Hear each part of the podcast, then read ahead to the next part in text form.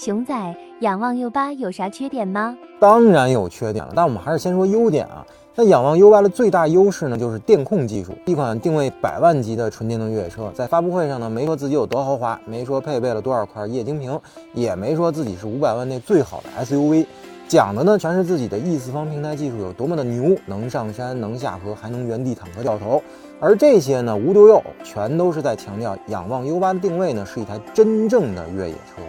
那既然标榜自己是纯电动越野车呢，又是百万级的豪车，那就必须得面对纯电和越野之间的一些冲突，比如电动机的峰值功率问题，这是很多网友关心的，那也是之前东风猛士电动版发布会谈到的东西啊。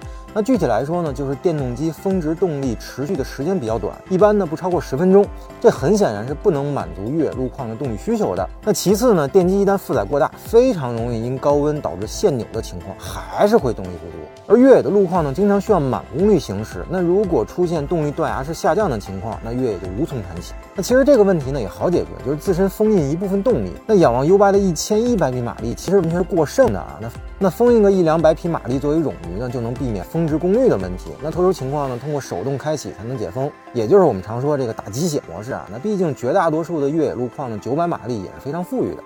再其次呢，电动车的电池电量、自重和续航之间呢存在天然的矛盾，而越野场景下呢，耗电量会惊人的几何倍数增长。而对于越野车而言呢，续航能力的重要性不言而明。而越野路况呢又不方便充电，只能依靠自身电池。那所以为了长续航，您背两百度电，那结果重三吨多的车反而更容易陷车和费电。那最终呢成为了一个死循环。那我们一直在说电驱技术呢对于越野是非常好的加持，但纯电动目前不是一个完美的解决方案，而增程式电动则是一个很好的解决方案啊。那之前呢没人敢试错纯电加越野的可靠性，但现在啊奥迪的增程式 SQ 翼创赛车正在沙特达喀尔拉力。赛猛的一批啊！所以仰望 U8 甭管弄个 2.0T 还是 3.0T 的增程器啊，有油就有电，又兼顾纯电的一切优点，并且呢，只要加高进气，做好电路和油路的密封，那谁说发动机不能泡在水里用呢？紧急浮水功能照样可以用。所以增程式电动对于定位真正越野的仰望 U8 来说呢，不失为未来的一种选择和补强。